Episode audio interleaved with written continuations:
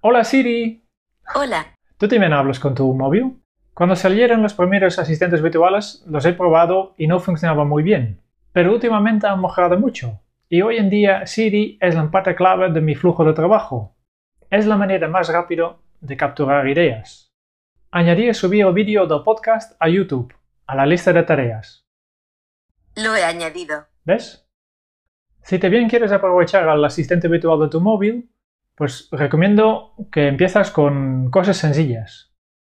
Yo empecé usándolo en la cocina. Por ejemplo, cuando me estaba preparando una infusión. Avísame en tres minutos. De acuerdo, tres minutos. Iniciando la cuenta atrás. Luego puedes ampliar poco a poco las comandas que utilizas. ¿Necesito paraguas? No parece que vaya a llover.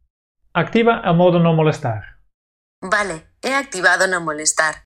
Envía un mensaje de WhatsApp al grupo Pizza diciéndoles que estaré ahí en 15 minutos. ¿A quién quieres enviárselo? Pizza, Lo envío. sí.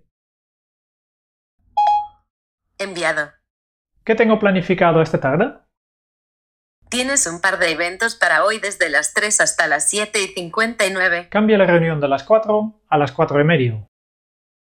De acuerdo, actualizaré la reunión. La pongo en el calendario y ya.